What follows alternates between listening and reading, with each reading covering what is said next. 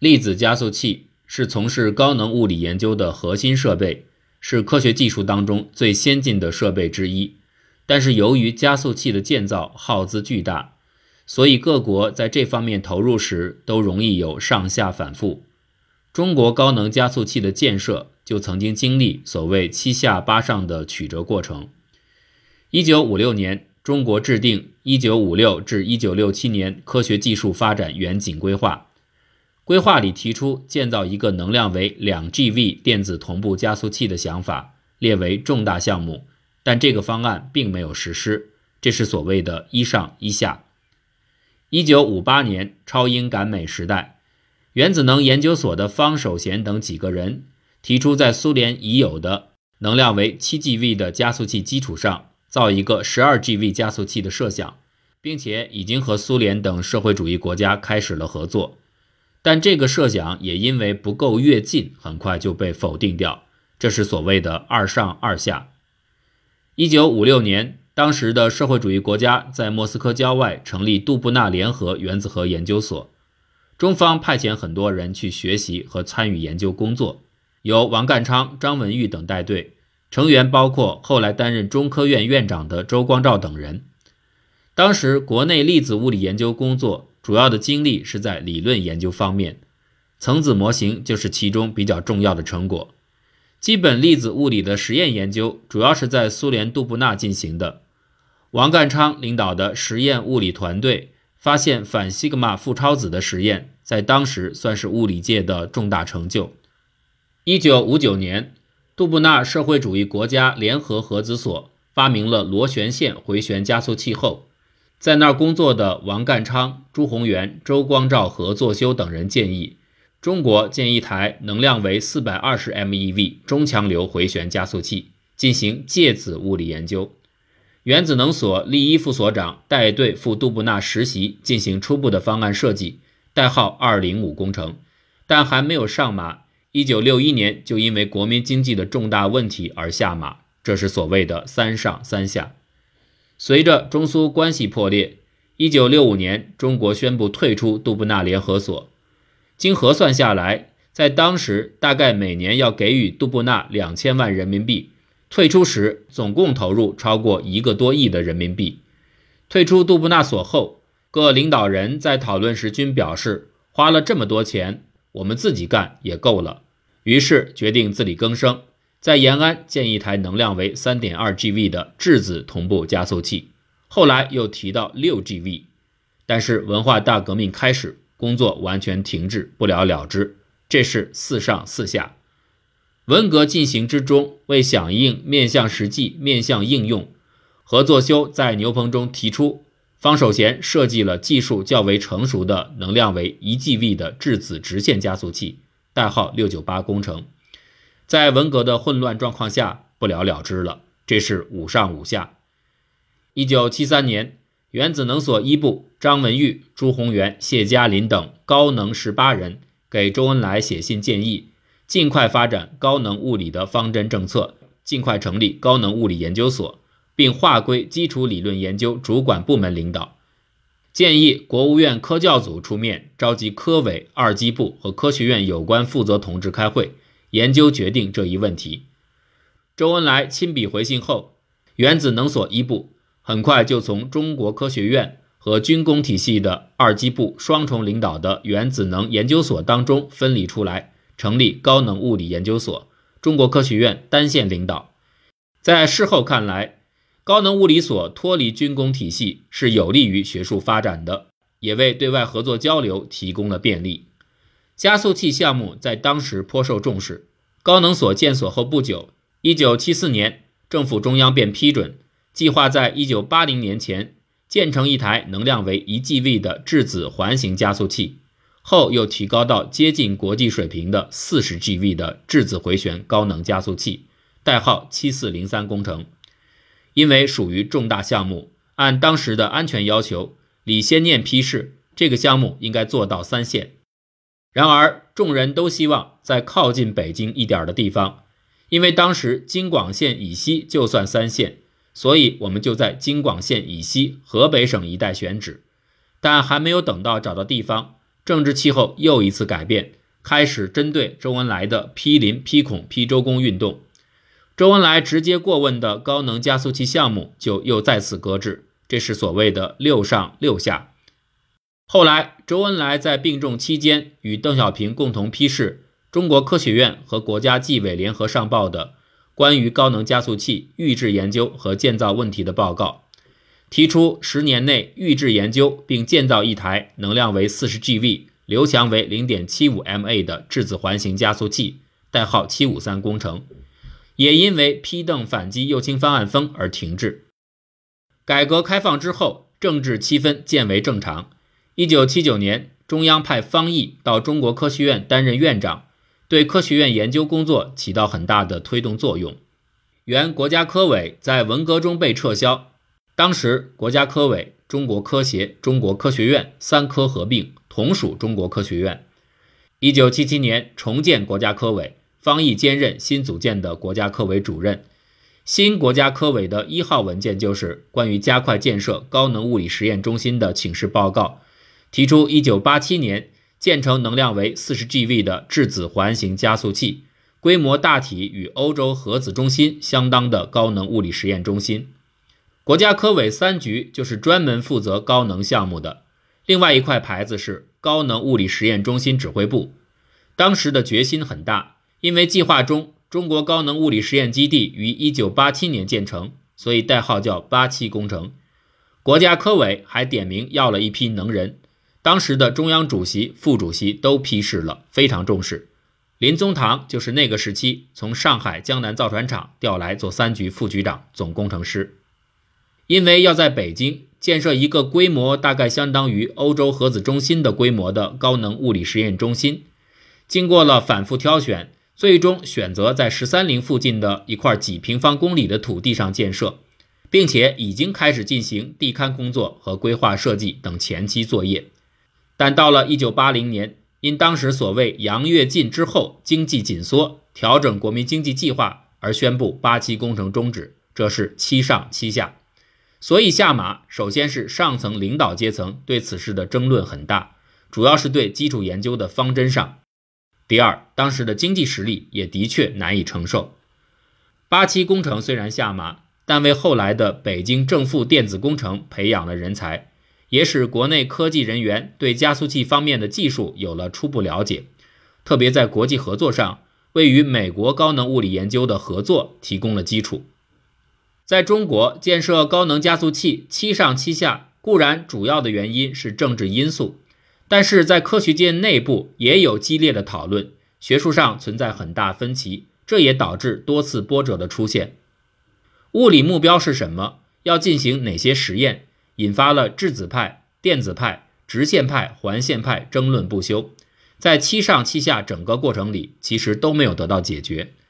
这个问题到今天依然存在。前一段时间，杨振宁先生在中国科学院大学做报告时。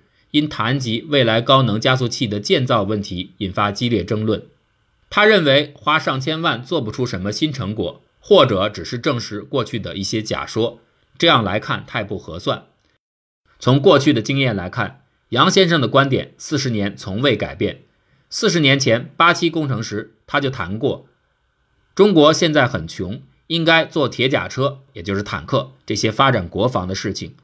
由于加速器的特点。每一台加速器只能有一个特定的主要物理目标。苏联就曾经有前车之鉴，他们造了一个加速器，建成以后什么物理结果也没有做出来。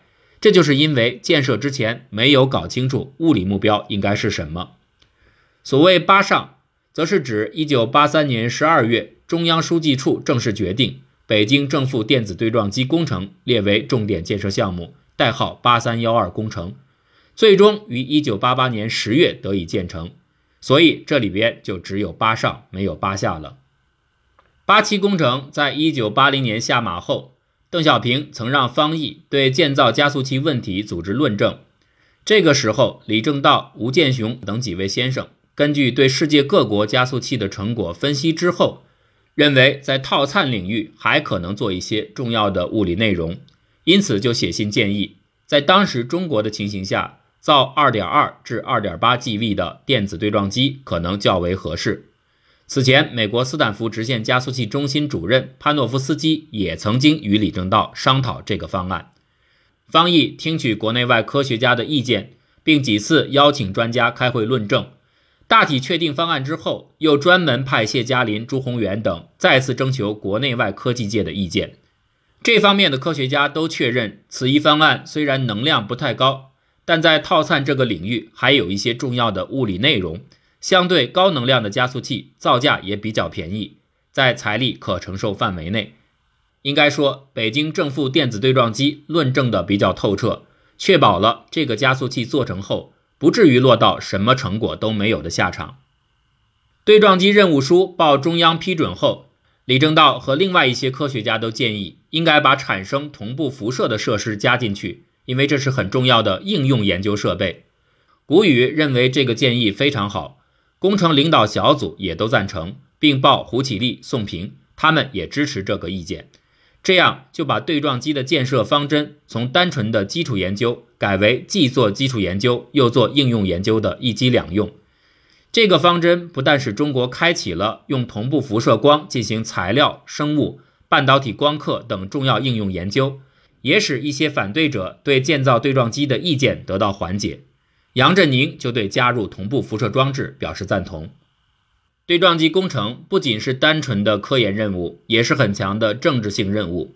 一九八四年夏，邓小平在北戴河会见丁肇中，丁先生讲台湾也在建一台加速器，北京大概什么时候建成？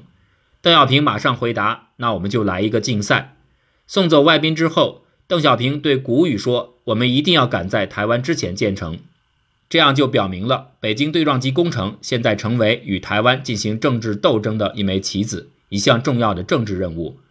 原计划大体在一九八八年年底或多一点的时间建成，这已经是国际上没有的速度。但台湾也大体计划在这个时间完成，这个竞赛就迫使整个团队把计划再次提前，分解到每一设备研制和生产的时间节点，本来十分紧，现在还要进一步压缩。中美合作是北京正负电子对撞机成功十分重要的因素。当时我们有很多科技人员没有见过高能加速器，甚至连林宗堂都没有见过高能加速器的磁铁。他十分虚心地向美国费米实验室所长威尔逊请教，两个人一起到高能所的牧场找木工。威尔逊画草图，加上用手比划，用木头模型不同的部分刷不同颜色的漆。做成了中国第一块加速器磁铁的木质模型，威尔逊在一部分一部分的详细拆解，林宗堂一下就明白了，然后亲自与工厂的工人、技术人员一起从试制到批量生产，最后磁铁工艺已达到出口的水平，这是相当了不起的。当时正值中美蜜月期开始，两国政府之间十分友好，科学家之间的合作感情就更深。双方科学家的友情在合作当中发挥了重要的作用。例如，潘诺夫斯基是当时美国斯坦福直线加速器中心的荣誉所长，是美国高能物理界甚至政界都极有影响力的著名科技人物。他非常热情、热心地支持中国的高能加速器建设，以至于上至方毅，下至一般的工人都直接亲切地称他为“老潘”。为确保美方对北京对撞机建设的支持。李政道建议中国政府正式聘请老潘为工程领导小组顾问，并由中方支付他的工资以示郑重。这个建议由工程领导小组报中央后获批准，而美方对此的正式回复表示：一、鉴于北京对撞机是中美双方正式合作项目，同意老潘担任工程领导小组顾问；第二，因为这是两国合作项目，老潘的工资等费用由美方支付。中方只需要支付机票和在北京的生活费用，这实际上标志着两国在这个项目合作上的郑重与深入。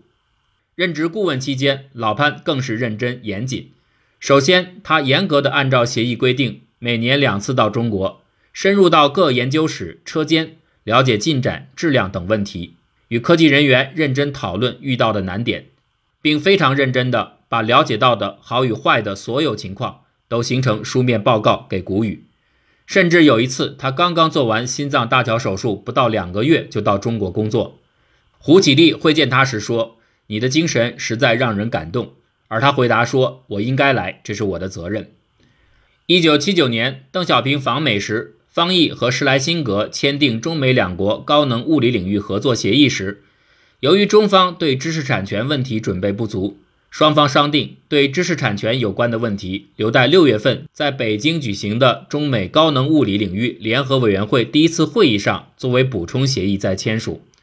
如何对待知识产权，从那个时候起就一直是长期困扰中美科技交流的问题。当时刚刚改革开放，中方人员都不懂什么是知识产权，缺乏知识产权观念。那个时候，国内的有关科研部门的图书馆都影印国外书刊，而影印书籍是违反知识产权的。当时来中国的外国人少，一旦有外国人来参观访问，相关单位马上就把影印书全部收起来。七九年六月，在北京召开的中美高能物理领域第一次联合委员会会议。要把这个补充协议书搞出来。当时国内人们对知识产权都不懂，外交部和国家科委的有关领导人及外交部条法司、国际司，还有政法学院的专家一起来研究这一问题。在当时，因为整体思想仍然比较左，怕犯右倾错误，觉得如果同意不再让无偿影印书籍等，我们就吃亏了，因此不能同意。这件事与美方谈得很艰苦，对方也不让步。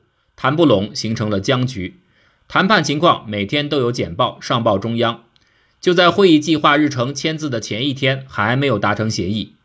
晚上，方毅听取了我们汇报，大家都十分清楚，如果因为此问题与美方谈不成，第二天的签字仪式就无法举行，美方代表团将空手而归，后果十分严重。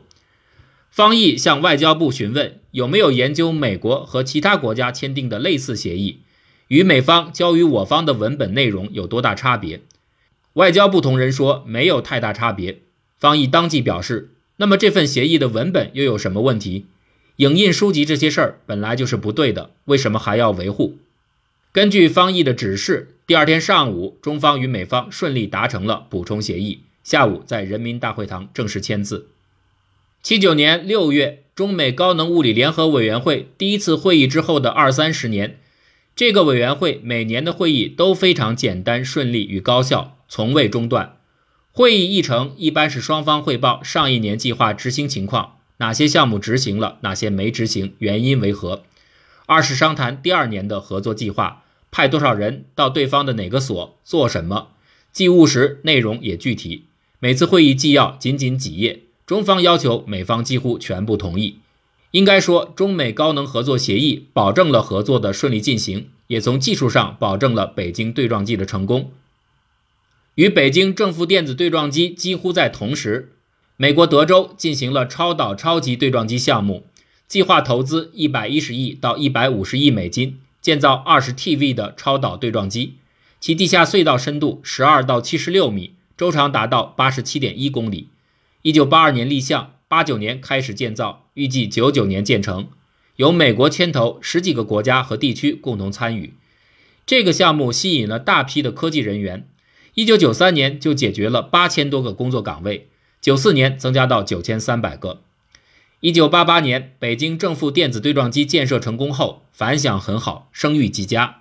中国制造的设备又好又便宜，李政道就建议中国正式参加这个项目，以中国的产品作为投资。中国政府十分重视这个建议，认为这可以提高科技水平，直接参与最前沿的科研工作，促进科技进步，并在世界高科技领域占有一席之地。为此，国务院一九九三年成立国际超级超导对撞机合作领导小组，组长正是当时的副总理朱镕基。遗憾的是，一九九三年，美国众议院、参议院两院因为预算问题终止了超导超级对撞机项目。在一九九四年一月。美方超导超级对撞实验室的主任给中方来信称：“我本人希望强调，中方对此合作的态度积极热情，显示了高超的技术水平，给予中国极高的评价。中方则向他表示了对这个项目终止的遗憾，表示中方愿意就两国未来的合作努力。同时，美方对中方在预言之中投入的费用给予了补偿。北京正负电子对撞机的建造。”在同时，也促进了一些工业技术水平的提升，对中国互联网络的建立更是起到了开拓性的作用。这一点知道的人并不多。我国的第一封邮件第一个网站的建立都是因为北京对撞机项目的需要而带来的。一九八三年，高能所和欧洲核子中心的合作之中，由于对撞机撞出来的实验数据分析量实在过大，需要把数据传送到美国以及欧洲其他的国家一起运算分析。最开始只是这么一个简单的科学实验的要求，在八六年，高能所实现了与欧洲核子中心的远程登陆。八八年八月，建立了北京到欧洲 X 点二五通信线路，高能所计算机进入国际因特网。九三年，安装了从高能所到美国加州的六十四 K 卫星数据专线。一九九四年，高能所正式进入互联网，建立中国第一个 Web 服务器，推出中国第一个网页，建成中国第一个进入国际互联网的计算机网络。这次国际合作为中国互联网技术的应用和发展起到了至关重要的作用。